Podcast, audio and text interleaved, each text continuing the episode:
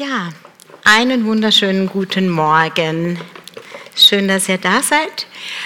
Ähm, also vielleicht mal ganz vorneweg, ich erhebe keinen Anspruch auf Vollständigkeit. Ich glaube, meine Predigt heute ist irgendwie vielleicht fokussiert, zugespitzt. Ähm, genau, aber das, was der Klaus schon gebetet hat, der Heilige Geist, beten wir, dass er euch das aufschließt, was für euch heute dran ist und wichtig ist. Genau.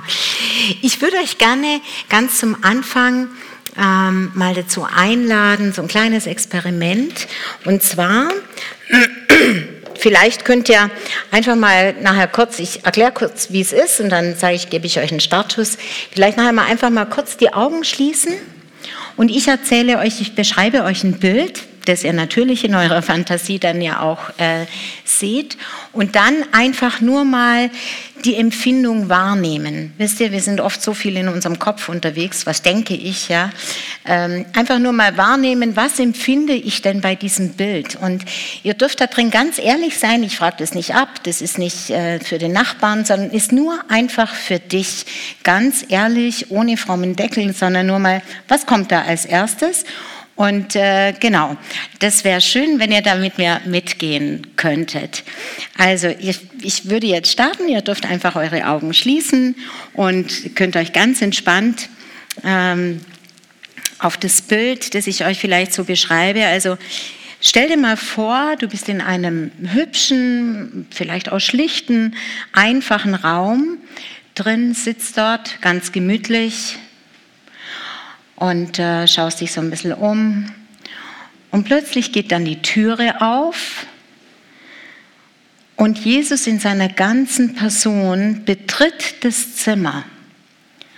Er schaut dich an, er bleibt kurz an der Türe stehen, er schaut dich an und geht dann genau auf dich zu.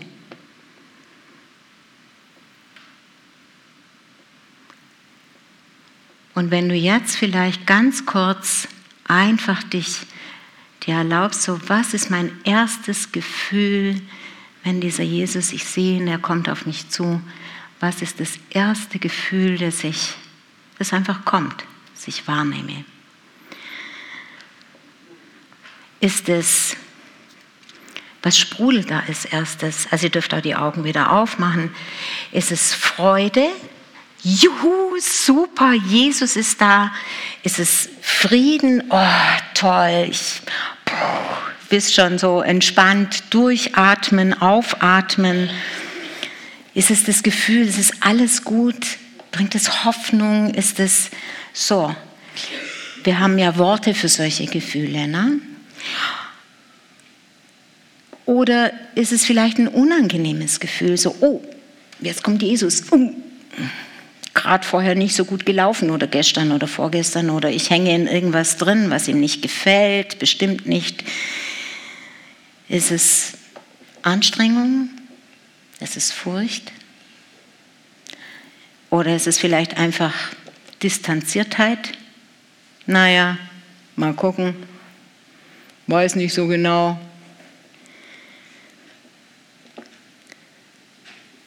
Ist es vielleicht der Drang, ah, ich glaube, ich gehe mal lieber? genau. Ihr könnt es für euch selber, also ist es eher ein unangenehmes Gefühl oder ist es was Warmes, ein warmes, ein gutes Gefühl? Also gut ist schon wieder so eine Bewertung, aber es ist ein positives Gefühl. Ja. So, und jetzt würde ich euch bitten, das mal kurz einzutüten, zu sagen, aha, okay, das habe ich empfunden bei dem Bild und auf die Seite zu legen. Ich komme dann nachher später nochmal drauf auf dieses, auf das, was wir da so wahrgenommen haben. Ja, ich, ich merke, mich bewegt seit bestimmt einem Jahr. Ich rede viel mit Christen, bin viel auch in unterschiedlichen Gemeinden immer wieder mit Christen zusammen. Und ich merke einfach immer wieder, es ist so, ich konnte das lange gar nicht beschreiben, was ist denn das, was irgendwie mit uns Christen so besonders ist, also außer dass wir Jesus haben. Hm? Aber ja, und dann habe ich, äh, weil, weil, ich höre ganz viel Spotify-Musik, weil da kann ich mir meine Musik runterladen, aber ich bin zu geizig, äh, mir das äh, Premium-Version zu kaufen und muss dann bin natürlich verpflichtet, muss dann immer ganz viel Werbung über mich ergehen lassen. Und äh, eine Werbung, die habe ich rauf und runter, die kam dauernd so irgendwie bis vor Weihnachten und die fand ich, die hat mich so angesprochen, wo ich dachte, genau, das ist ein bisschen die Beschreibung vielleicht für uns. Und ich möchte euch das einfach mal kurz so weitergeben. Ähm, also, es ist so, ein junger Mann und eine junge Frau sitzen im Café und äh, sitzen sich so gegenüber und man merkt so, der junge Mann, der würde gern der jungen Frau sagen, wie toll er sie findet, gell, also so, wie fange ich es an? Und er sagt dann zu ihr, ähm, du Lea, ich finde dich nett. So. Und sie sagt dann zu ihm, ach, nett, nett ist die Frau vom Bioladen. Ja, also wenn ich da mal nicht laut, extrovertiert, fröhlich, kreativ, kraftvoll, prickelnd, mutig, herausfordernd, leidenschaftlich, sanft oder einfühlsam bin, äh, ja, dann könnte ich auch mal nett sein. Und äh, er sagt dann drauf, hm, ja genau, so habe ich das eigentlich ungefähr gemeint.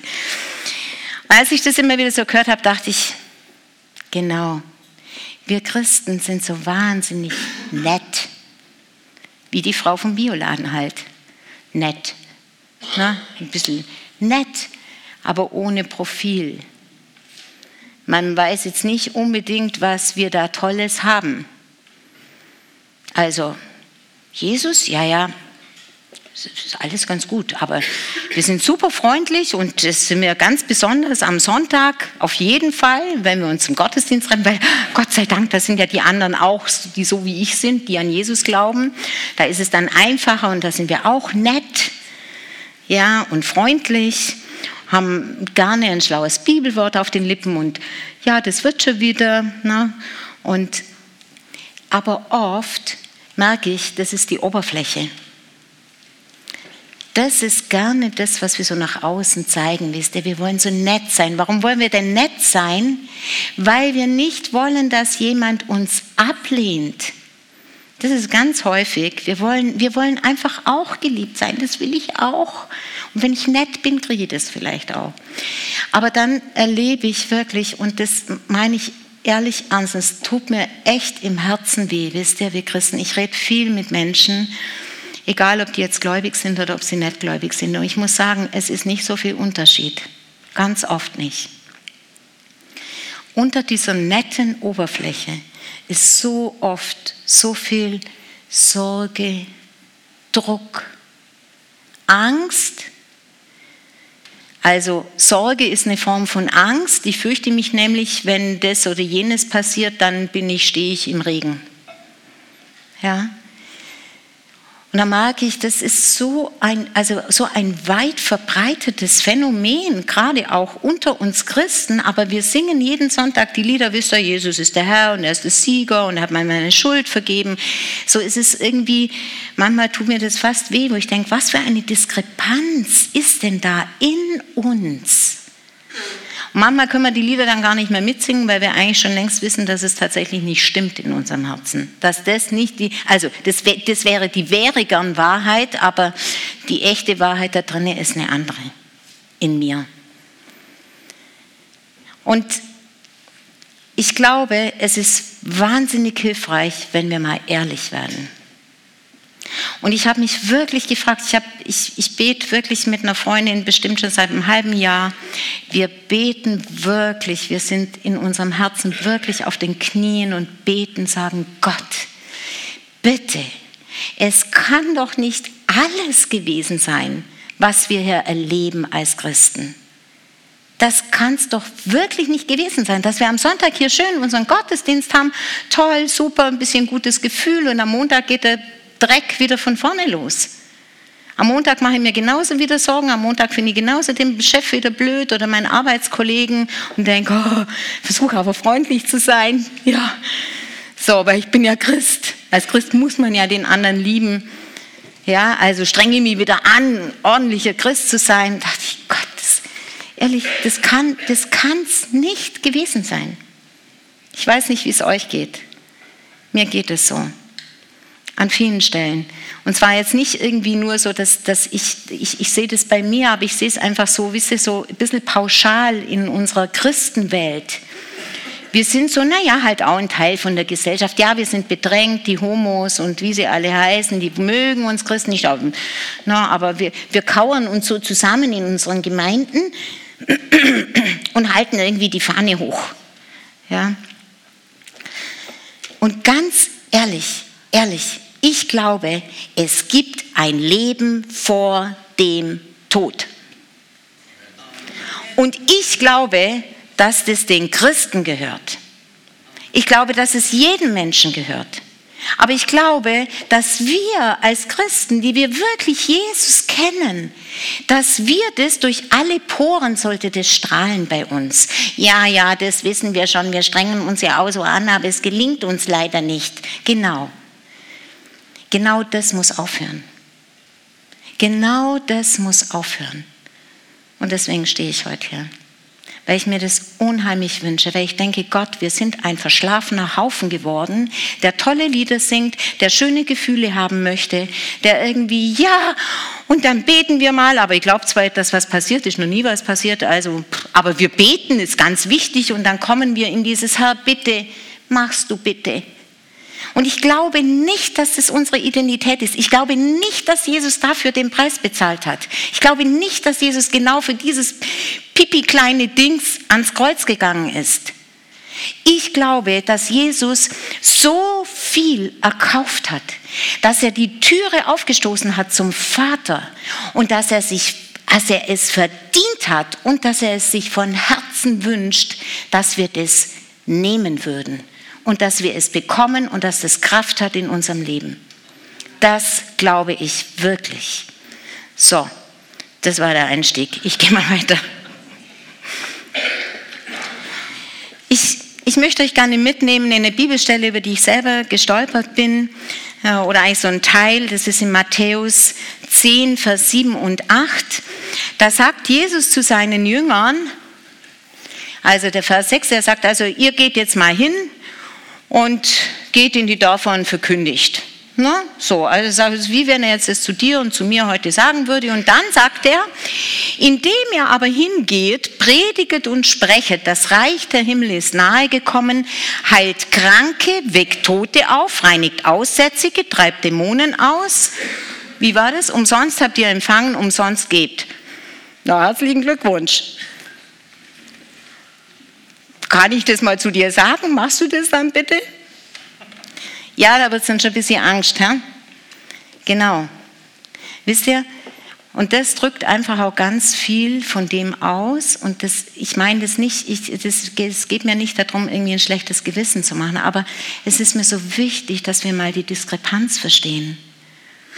Also ich in meinem Leben, ich habe wieder angefangen für Kranke zu beten und zwar anders als vorher. Ich sehe die Dinge noch nicht, aber es ist mir wurscht.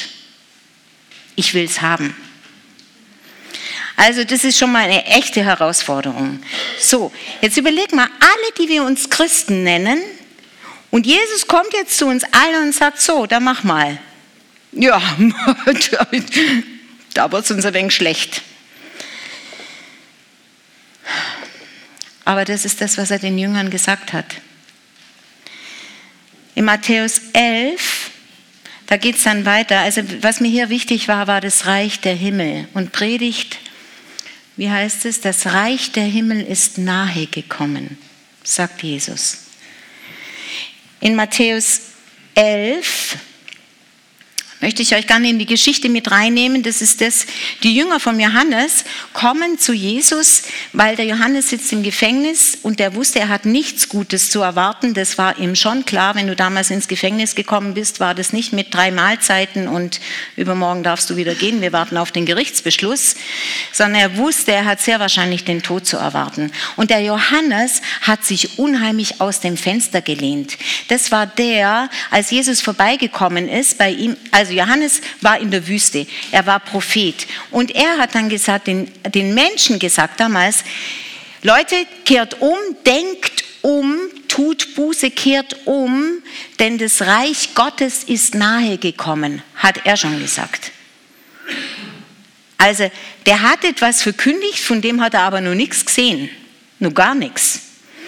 Und jetzt sitzt er also genau deswegen, nämlich im Gefängnis, weil er eben da äh, jemanden angeprangert hatte und gesagt hat, das ist nicht richtig, was du da tust, du musst umkehren. Und er wusste, mein Leben wird jetzt hier sehr wahrscheinlich zu Ende gehen. Und jetzt in der Situation schickt er die Jünger zu Jesus und sagt, du sag mal, Jesus, warst es wirklich du? Also habe ich da mich nicht verhört? Versteht ihr? Kennen wir das? Wenn wir so einen Schritt gehen, wo wir wissen, das ist Gott und dann plötzlich sieht alles ganz anders aus und du denkst, boah, habe ich mich da nicht ein bisschen zu weit aus dem Fenster gelehnt? Und die schicken die, er schickt diese Jünger zu Jesus und Jesus sagt zu ihm, sagt zu den Jüngern von dem Johannes, sagt er, geht und sagt ihm, ähm, können wir die Bibelstelle vielleicht noch? Vier und fünf, äh, ah, ist egal. Er sagt zu ihnen, erzählt dem Johannes, Blinde sehen, Lahme gehen, Aussätzige werden gereinigt und Armen wird frohe, gute Botschaft verkündigt. Und da wusste der Johannes, yes, okay, das ist der Richtige. Weil das, was wir dort sehen, ist eine Frucht des Reiches der Himmel.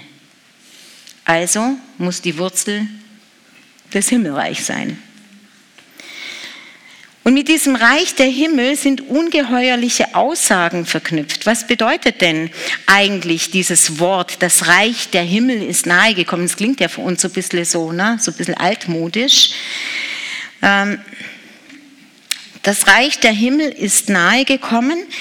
Ich habe das mal nachgeguckt. Aus dem Griechischen bedeutet das Reich der Himmel eigentlich der Wohnort von Gottes Gegenwart. Also das ist das Reich, das Reich der Himmel. Eine andere Übersetzung heißt oder Bedeutung heißt Umgebung, eine Umgebung, an der jemand, in der jemand glücklich ist. Auch schön.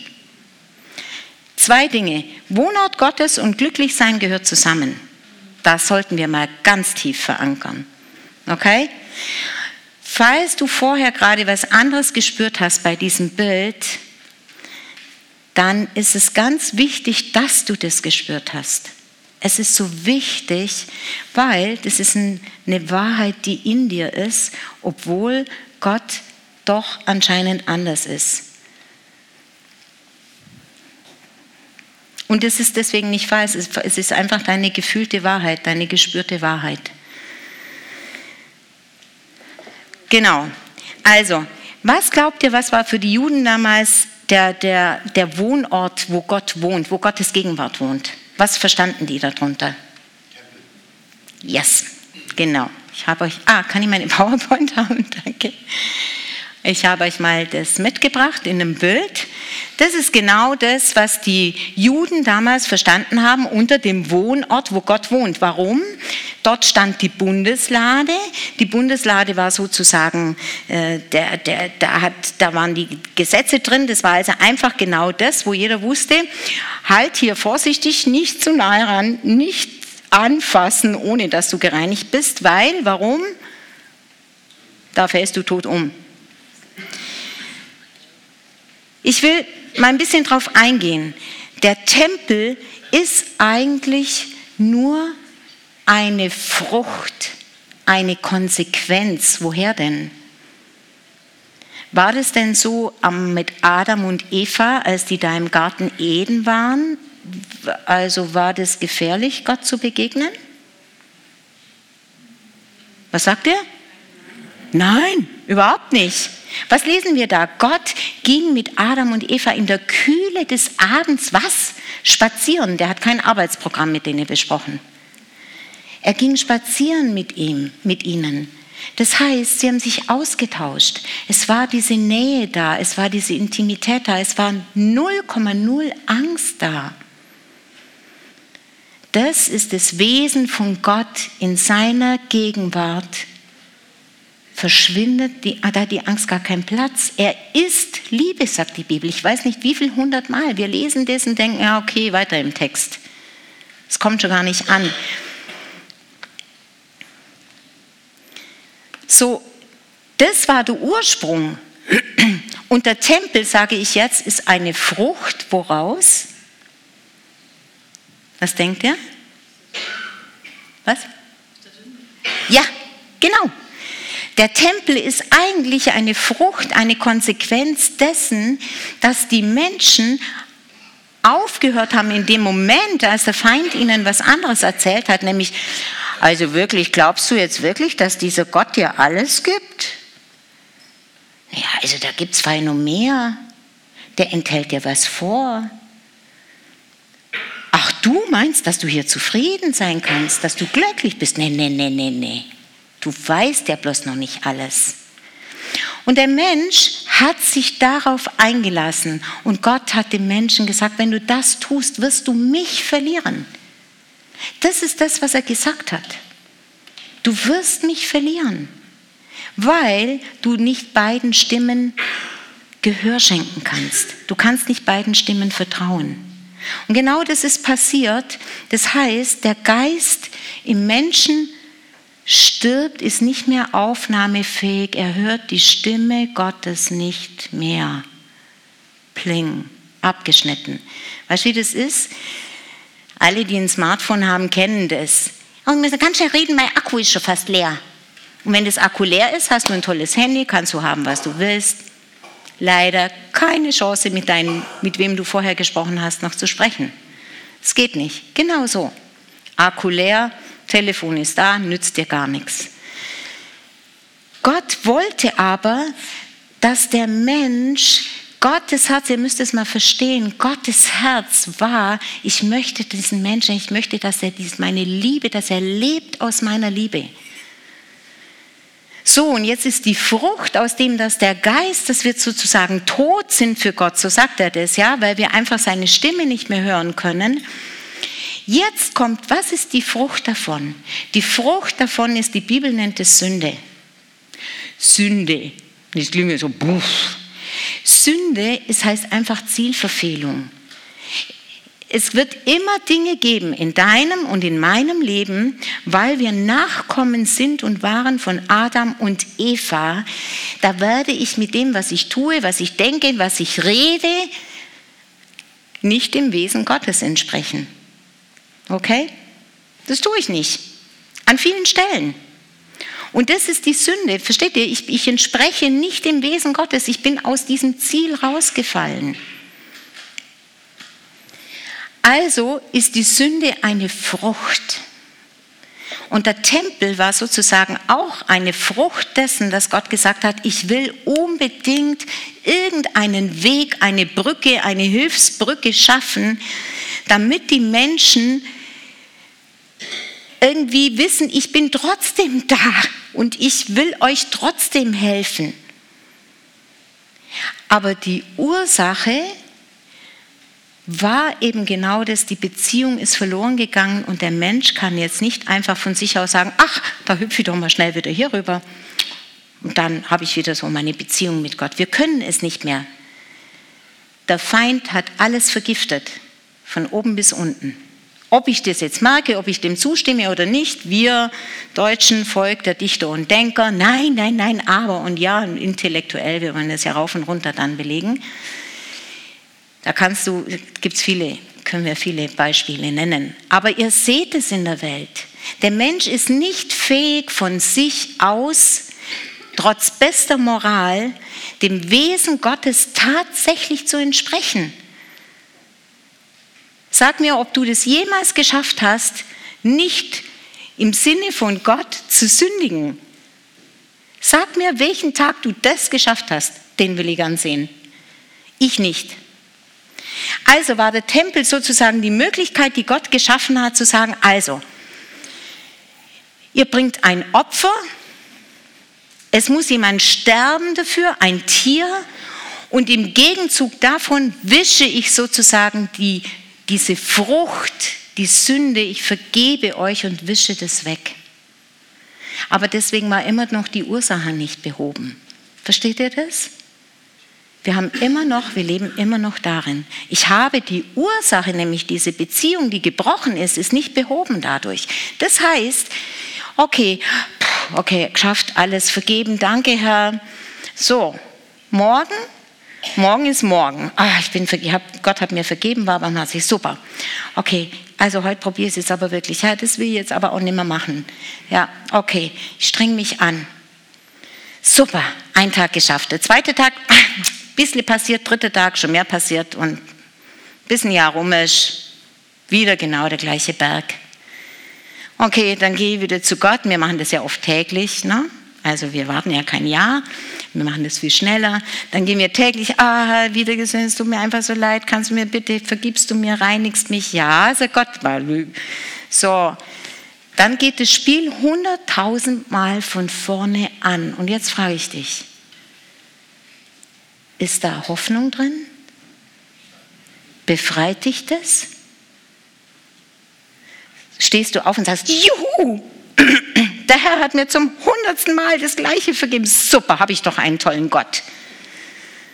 Oder sitzen wir da, oh, Gott, ich streng mich so an, ich schaffe das nicht, ich weiß, du würdest es gern anders wollen, ich, ich, ich schaffe es nicht. Es entmutigt uns, es resigniert uns, es macht uns müde. Und wenn ich dir jetzt sage, dieser Gott hat wahnsinnig Kraft in dir, dann wirst du dich fragen, ja und wo? Genau. Und das müssen wir verstehen. Das ist hier, das ist, funktioniert das hier? Das, da, das ist die Tempelgeschichte. Und jetzt, es bedeutet also, ich habe immer sozusagen die, die Reinigung, aber letzten Endes wird die Wurzel nicht behoben. Ich gucke auf die Frucht und die Wurzel bleibt. Die, die Wurzel wird nicht behoben, die wird, da wird nicht geändert. Und deswegen kommt auch immer die gleiche Frucht raus. Ist doch logisch. Sagt Jesus schon. Du kannst von einem Olivenbaum, kannst halt Oliven pflücken. Und von Disteln und Dornen kommen keine Oliven. So ist es hier auch. Und, äh, halt, das war falsch. So, und jetzt kommt er. Und jetzt sagt er, das Reich der Himmel ist nahe gekommen. Ja toll, sagen die Juden, also das haben wir eigentlich schon da. Wir haben den Tempel schon, wisst ihr? Und jetzt sagt, jetzt ist es nicht nur, dass er das sagt, sondern er fasst die Menschen an. Und habt ihr einen erlebt, der dabei gestorben wäre? Nö. Also die Gegenwart Gottes sozusagen, behauptet er, ist in mir. Und der, der fasst jetzt einfach die Kranken an. Und wir kennen das mittlerweile, haben wir Coronavirus rauf und runter. Also wenn ein, einer mit dem Coronavirus, der soll mir ja bleiben, weil der steckt mich an. Ich bin gesund, der ist krank, der hat mehr Kraft, oder? Wenn mein Immunsystem lahm ist, schon. Jetzt kommt dieser Jesus und macht es genau andersrum. Der sagt, ach, du bist krank? Super, ich bin gesund. Hier. Er fasst ihn an und der Kranke wird gesund. So rum läuft die Kiste jetzt. Ach, ist ja interessant. Was hat denn dieser Jesus? Der geht auf den Blinden zu und er wird sehend. Er sagt einer Frau, deine Sünden sind dir vergeben können wir verstehen, dass es die Pharisäer aus der Fassung gebracht hat? Also ich kann das gut verstehen. Was? Da muss man ein Opfer bringen. So rumkehrt es. Und er hat sich nicht gescheut, er war mitten unter den Menschen. Und ich glaube ganz ehrlich, ich finde das Bild, ich mag die Augen sehr gerne von diesem Schauspieler. Aber ich finde, weißt du, ich bin zutiefst überzeugt, wenn dir Jesus heute lebendig wie in der damaligen Form begegnet wäre oder würde, Ich glaube, die Frauen würden ihm zu Scharen zu Füßen liegen und ich glaube, jeder wäre so gerne in seiner Gegenwart. Warum? Weil er das gelebt hat. Er, er hat die Liebe des Vaters, das Angenommensein, die Barmherzigkeit. Du bist mir wertvoll, du bist wichtig, ich liebe dich. Ich möchte unbedingt, dass du meinen Vater kennenlernst. Durch mich lernst du ihn kennen. Ihr kennt es alle rauf und runter. Wie oft lesen wir das? Und dann bleibt es pling da oben. Ich habe es vorher schon gesagt, na, ich hatte jemand im Hauskreis gesagt, naja, das ja, ja, gell, wir wissen das ja alles und das ist irgendwie so, aber das rutscht einfach nicht dann unter ins Herz und in dem Moment weiß ich wirklich, hat Gott mir echt eine Offenbarung gegeben. Und in dem Moment, ich kenne diesen Satz zu 100.000 Mal, habe ihn selber schon so oft gesagt, ja, wann kommt es endlich von da oben nach da unten? Stößel, Fleischwolf, irgendwie muss es doch da rein. Und in dem Moment wusste ich, als ich diesen Satz gehört habe, habe ich gesagt, du, ich glaube, dass das die größte Lüge ist, der wir aufsetzen, wir Deutschen. Wir lieben so sehr unseren Verstand. Und da muss alles erstmal durch den Verstand. Und dann gucken wir, ob das im Herz ankommt. Ich glaube, dass es von Gottes Seite her genau andersrum geht. Er spricht zuerst zu deinem Herzen und dann steigt es in deinen Verstand hoch und verändert dort oben etwas in deinem Denken. Es trifft mich im Herzen. Es heißt in der Apostelgeschichte, der Petrus ist aufgestanden, hat gepredigt zu, glaube 5000 Leuten und dann heißt, und es ging ihnen mitten durchs, ah, nicht durchs Hirn, Durchs Herz ging es ihnen. Das bedeutet, wir verstehen sehr wohl, wenn der Heilige Geist irgendwie spricht, weil das berührt uns, das macht etwas mit uns. Und so war dieser Jesus. Deswegen haben die Leute gesagt, der predigt ganz anders als die Schriftgelehrten. Der predigt mit Kraft.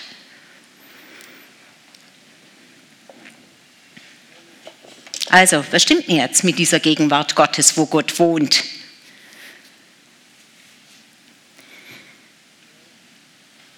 Jesus sagt in Jesaja 61, wenn wir das mal kurz haben können, da sagt er einen, oder das ist die, die Schriftstelle, die er selber, die er vorliest im Tempel und hinterher steht er auf und sagt, dieses Wort hat sich heute vor euren Ohren erfüllt.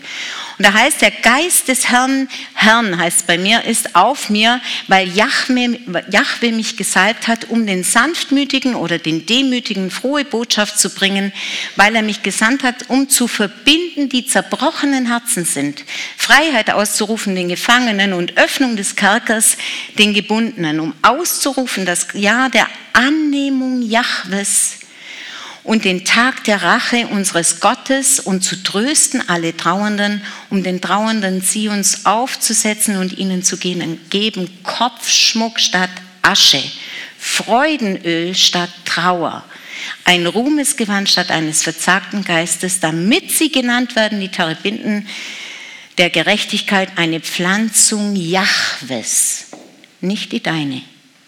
Es ist die Pflanzung Jahwes. Er pflanzt. Und dieser Jesus sagt also, das bin ich. Upsala. Jetzt stellt sich doch die Frage, Jesus war ein Mensch, so wie du und ich. Wie kommt denn der dazu? Und da gibt es einen entscheidenden Unterschied. Gott hat seinen Sohn auf die Erde gesandt, tatsächlich als Fleisch geworden, wie wir das kennen, als er war ein Baby, aber er war von dem Geist geboren. Das bedeutet, der hat im Unterschied zu Adam und Eva und im Unterschied zu dir und mir niemals die Beziehung verlassen zum Vater. Das war nie gebrochen. Er hat nie ein einziges Mal dem Vater misstraut. Er wusste immer, wer er war. Er hatte eine Identität, die aus dem Himmel kam. Er wusste, wer er war. Er wusste, was er hatte. Er wusste, woher er kommt. Und er wusste, was sein Reich ist und was, es, was da drinnen gilt. Und das war nicht anstrengend. Also ich glaube, keiner von euch glaubt, Jesus ist immer unglaublich. Jetzt muss ich wieder den Willen vom Vater erfüllen, so ein Mist. Oder pff, jetzt schon wieder einen Kranken heilen. Versteht ihr? Es war sein Herzensanliegen, war das des Himmels. Und es war seine Identität und die wurde genauso angegriffen wie damals bei Adam und Eva. Genau gleich. Bei Adam und Eva kommt der Teufel und sagt, na, na, soll das alles sein, was Gott euch hier bietet? Und wo hat Jesus den Kampf gefochten? Das Kreuz war nur ein, eine Frucht des gefochtenen Kampfes in der Wüste. Jesus wurde nach seiner Taufe in die Wüste, vom Heiligen Geist übrigens, in die Wüste geführt, hat 40 Tage gefastet und dann kommt der Teufel. Sagt, na, wenn du doch der Sohn Gottes bist, dann kannst du doch jetzt aus diesen Steinen Brot machen. Wie wär's? Hast doch Hunger. Tue doch selber etwas. Du musst doch nicht auf deinen Vater warten. Und es war genau das, wo er ihn rauskicken wollte. Ich mache es selber. Ich mache jetzt was anderes als, ne, als was Gott so vielleicht vorhat.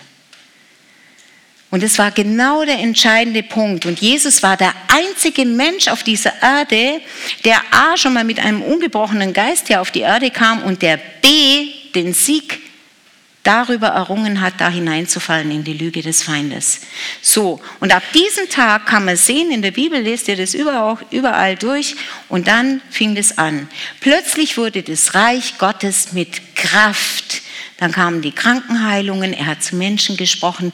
Die Menschen haben gesagt, das geht uns durchs Herz, das ist ganz anders, als was die Schriftgelehrten lehren. Warum? Weil er in seiner Identität gelebt hat. Er hat sich nicht erzählen lassen vom Feind, du bist doch, du kannst doch selber, mach doch selber, streng dich doch an, du musst doch nicht auf deinen Vater hören. Er war eins mit dem Vater und das war seine Identität. Wo haben jetzt wir ein Problem? Wenn man das mal so logisch durchdenkt. Ups. Wo haben wir das Problem? Wir arbeiten an der Frucht. Ah, gesündigt. Tja, da bist du ein Sünder. Falsch gemacht, versagt. Tja, da gibt es jetzt halt Vergebung, ne? aber mehr nicht.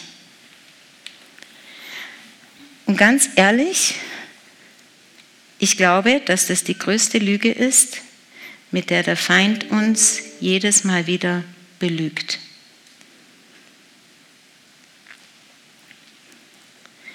Jesus hat die Wurzel beseitigt, die dich und mich abgehalten hat, diese Identität von Adam und Eva vor dem Sündenfall wieder zurückzubekommen.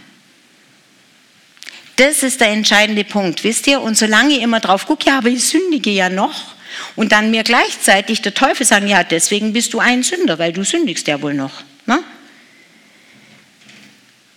Damit bleibe ich genau immer, ah, wo bist du, meine PowerPoint? An der Stelle. Und ich bleibe da stehen. Und dann ist das Abendmahl manchmal so, ja, ach danke Jesus, dass du für meine Schuld gestorben bist, weißt. Ist schon toll. Auch wenn ich gar nicht so genau weiß, wie viel Schuld und so, weißt. Ich habe, ich war jetzt nicht so böse, muss doch reichen. Aber danke, und wir singen hunderttausend Lieder. Danke, Jesus, dass du für meine Schuld gestorben bist. Ich will mal ein Lied hören, wo sagen wir sagen, danke, Jesus, dass ich eine neue Identität habe von dir dass du für meine Schuld gestorben bist, das ist das, dass du die Frucht des gebrochenen Seins zwischen dir und mir, die hast du beseitigt. Die Schuld ist nämlich die Frucht. Das ist aber nur der eine Teil. Der andere Teil ist, dadurch, dass du für mich bezahlt hast, kann ich völlig eintreten in diese neue Identität.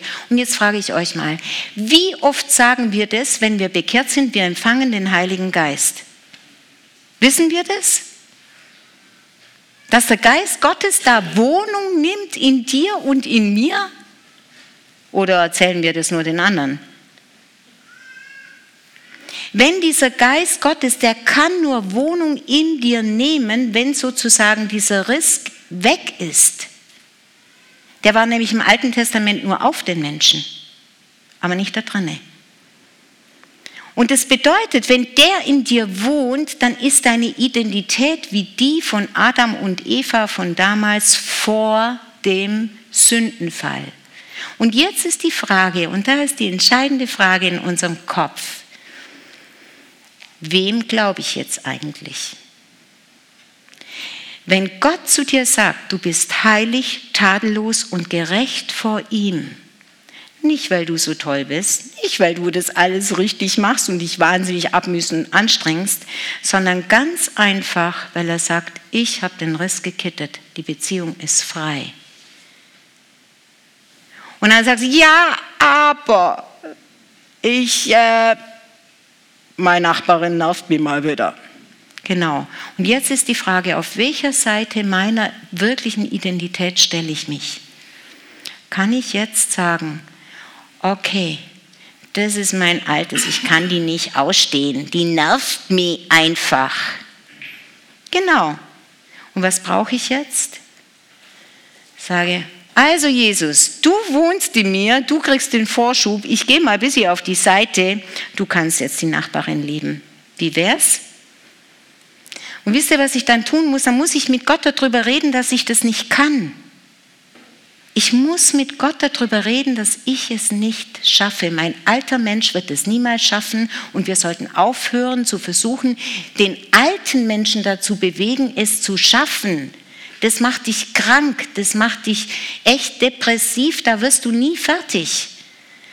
Sondern anfangen zu sagen, yes, danke Jesus, ich habe diesen neuen Menschen durch dich und der darf jetzt nach vorne und du darfst bitte meinen Verstand einnehmen, meine Gefühle einnehmen, meine Verletzungen haben, kannst du alles haben und du darfst daraus machen, was du möchtest und ich lerne mal dir zuzuhören. Und wisst ihr, da gibt es einen in der Bibel, wer weiß, wer der ist? Der Bartimäus, genau. Aber danach, oder? Genau. Da gab es auch einen davor. Der war nämlich blind. Und was war dazwischen?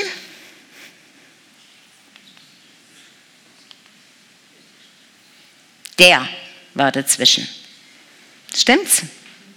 Genau.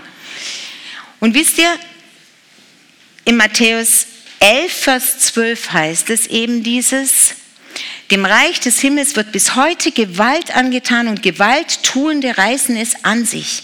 Und ich habe das mal wirklich nachgeguckt, äh, was das, was das denn bedeutet, eben auch dieses Gewalt, also Gewalt tun und ähm, Gewalttuende reißen es an sich.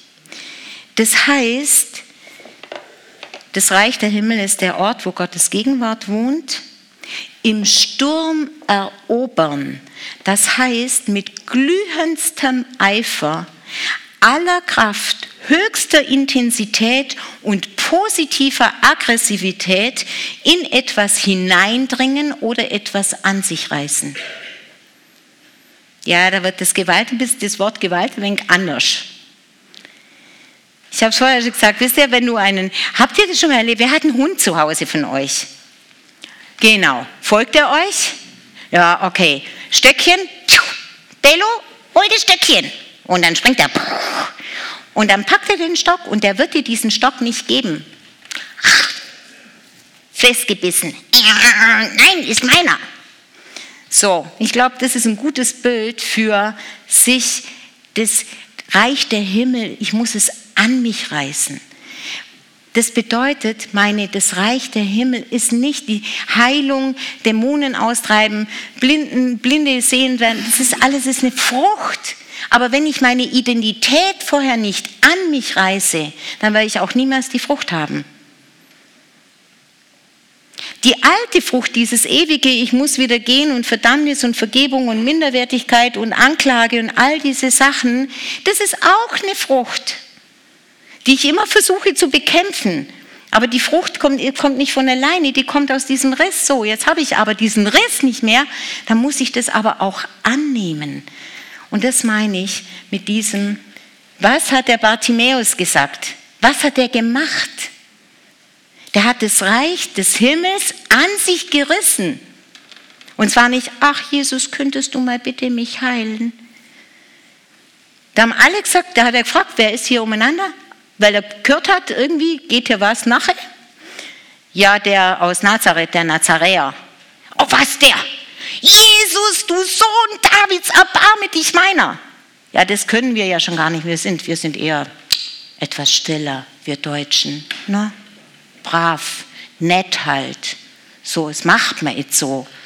Und bitte in bestimmten Gemeinden schon gar nicht. Da kannst du deinen Kopf einschalten, kannst dich entscheiden, sagen, ja, das möchte ich, ordentlich, dann ist es okay. So, ein Bartimäus, eine blutflüssige Frau. Wir haben XY Beispiele in der Bibel und wir, lesen, wir lesen es wie Geschichte, ne? so nette Geschichte. Bist du schon mal in der Situation gewesen, dass du gesagt hast, Gott, ich brauche das? Die meisten von uns kennen das von der Bekehrung. Jesus, ich brauche dich. Ich weiß zwar nicht genau was, aber es war auch wurscht. Ich wusste es einfach, ich brauche ihn. Ja, und heute braucht man nicht mehr. Ich brauche diese Identität von dir. Ich muss es in meinem Herzen kapieren, dass du mich neu gemacht hast, dass ich vollen Zugang habe zum Vater, dass ich Zugang habe zum Reich Gottes. Und Reich Gottes heißt, die Blinden sehen, die Lahmen gehen, die Kranken werden gesund, die Dämonen werden fliehen. Huh? Ja, ich weiß es doch nicht, ob ich die Identität so will. Weil es könnte ja herausfordernd sein. Könnte, mir vielleicht, könnte Gott zu mir sagen, ich muss zum Hühnerberg. Wow. Ja, die Menschen sind es echt wert. Jeder Mensch ist es wert. Aber wenn wir Christen unsere Identität nicht packen, nicht sagen, das ist das, was ich bin, dann können wir noch 100 Jahre warten auf die Erweckung. Sie wird nicht kommen. Weil die erste Erweckung, das erste Verstehen, dass ich eine neue Identität habe und damit Zugang zu all dem, was im Reich Gottes entspricht, auch zu der Liebe für meine Nachbarn. Wenn ich das nicht habe, wenn ich das nicht für mich ergreife und sage, ich habe es nicht verstanden, aber ich will es haben, dann wird es keine Kraft haben in meinem Leben. Und dann werden wir weiter hier jeden Sonntag kommen, nette Lieder singen, ganz freundlich nett sein, wie die Frau im Bioladen und sagen, ach, das ist ein Problem, komm, wir beten dafür, bitte Gott, mach doch was. Und wir werden nichts tatsächlich in unserem Herzen verstehen, wisst ihr? Und dafür ist mir jeder Christ zu schade. Ich glaube einfach, dass ich, es wirklich satt, ich habe so satt, dass der Teufel Tausende von Christen gefangen hält, in dieser Identitätslüge, dass wir nicht mehr wissen, wer wir sind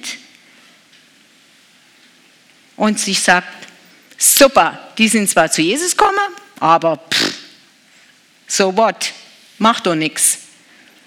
Da haben wir schon mal verhindert, dass sie das noch jemand anderem erzählen. Und ich will es wirklich nicht mehr. Und ich glaube, dass Jesus wirklich mit seinem Tod am Kreuz, es ist wie, ihr kennt die Springfrucht. Wer kennt die? Wer weiß, was das ist? Das ist so eine Pflanze, genau. Und wenn der Samen gereift ist, dann machst du einmal plopp auf die äußere Hülle und dann macht es pling und der Same wird ausgestreut. Und rechts und links wächst wieder Springkraut. Jesu Leib, sein Tod war genau diese Springfrucht.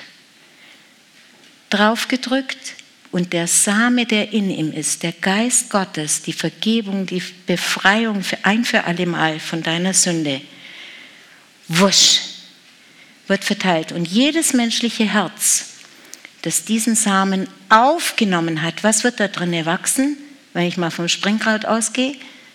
Springkraut, hoffentlich.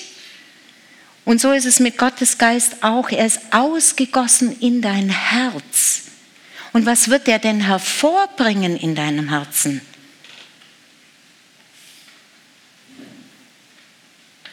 Reich Gottes. Er wird Jesus hervorbringen in dir.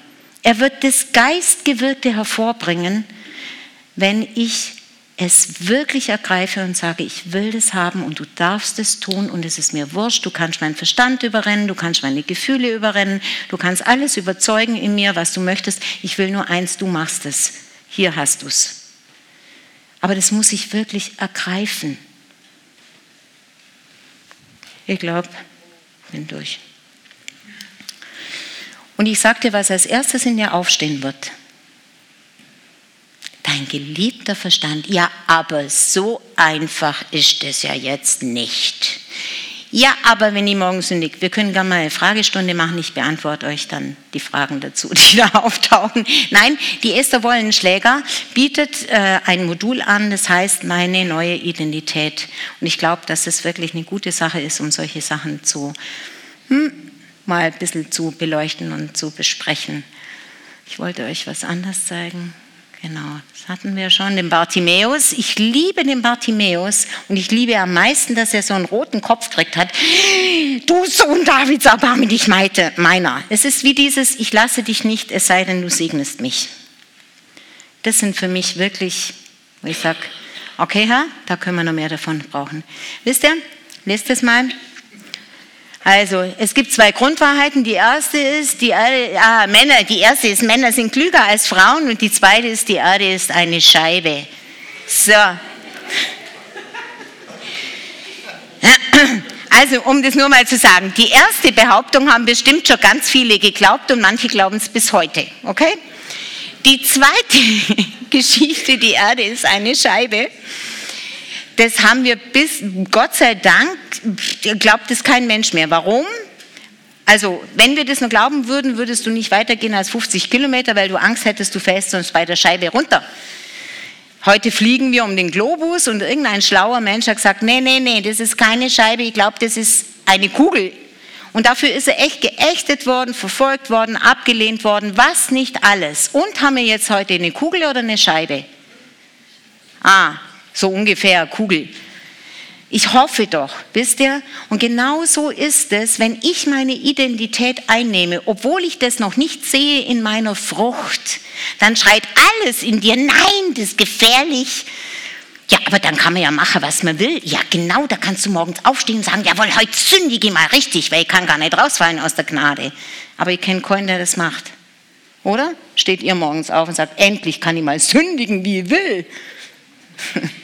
Ich kenne keinen. Aber so denken wir halt, gell? Wie, Vorsicht, Vorsicht, Vorsicht, man könnte da rausfallen, man könnte da, die, die Erde könnte eine Scheibe sein. Nein, deine Identität ist, wenn du Jesus aufgenommen hast in deinem Herzen, du bist heilig, tadellos, rein, makellos vor ihm. Er liebt dich unbändig und wünscht sich nur eins, wie er das endlich in dir ausbreiten, ausrollen kann. Und dann wird nämlich etwas passieren. Dann wirst du andere Menschen lieben, wo du auch, selbst wenn du einen Kampf hast und magst, den liebe ich eigentlich nicht, wirst du wissen, aber der Jesus in mir, der liebt den. Und der darf das jetzt mal machen.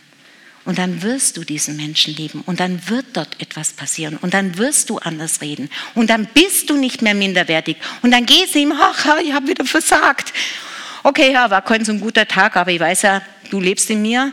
Und dann muss ich diesen geistlichen, diesen, diesen Geist in mir nicht dauernd künstlich beatmen. Der atmet nämlich von alleine. Und er hat echt einen Ausbreitungsdrang. Aber ich muss ihn wollen. Und das wünsche ich uns so sehr. Ich wünsche uns, dass wir unsere neue Identität anziehen, dass Jesus in dir die Angst besiegen darf, dass Jesus in dir die Verletzung heilen darf, dass er in dir und durch dich jemand anderen lieben darf, dass er dir sagen kann, wie wertvoll du bist. Und liebe, liebe Geschwister, jeder von euch, jeder, der Jesus in seinem Herzen hat, hört seine Stimme und ich gehe nicht zurück davon, weil Jesus das sagt, aber nicht vielleicht als erstes da oben im Kopf, sondern du spürst, wenn er zu dir spricht. Es ist heilsam, es ist befreiend, es ist ohne Anklage. Und das spüren wir und das hören wir, das nehmen wir wahr. Und unser Kopf soll sich endlich danach richten. Genau. Also, welches Reich der Himmel ist dir nahe? Welches Reich wohnt wirklich in dir? Welche Identität möchtest du wirklich ergreifen? Bist du bereit, dieser neuen Identität im Reich Gottes Gewalt anzutun, um es an dich zu reißen und es dir nicht mehr wegnehmen zu lassen, wie der Hund mit seinem Steckle? Und zu sagen, nicht mehr ohne das.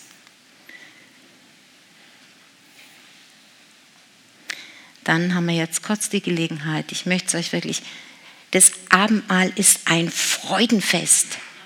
Es ist wirklich ein Freudenfest, weil Jesus die Türe aufgestoßen hat und mir gesagt hat, bleib nicht an dem Kreuz stehen, komm doch rein in mein Haus.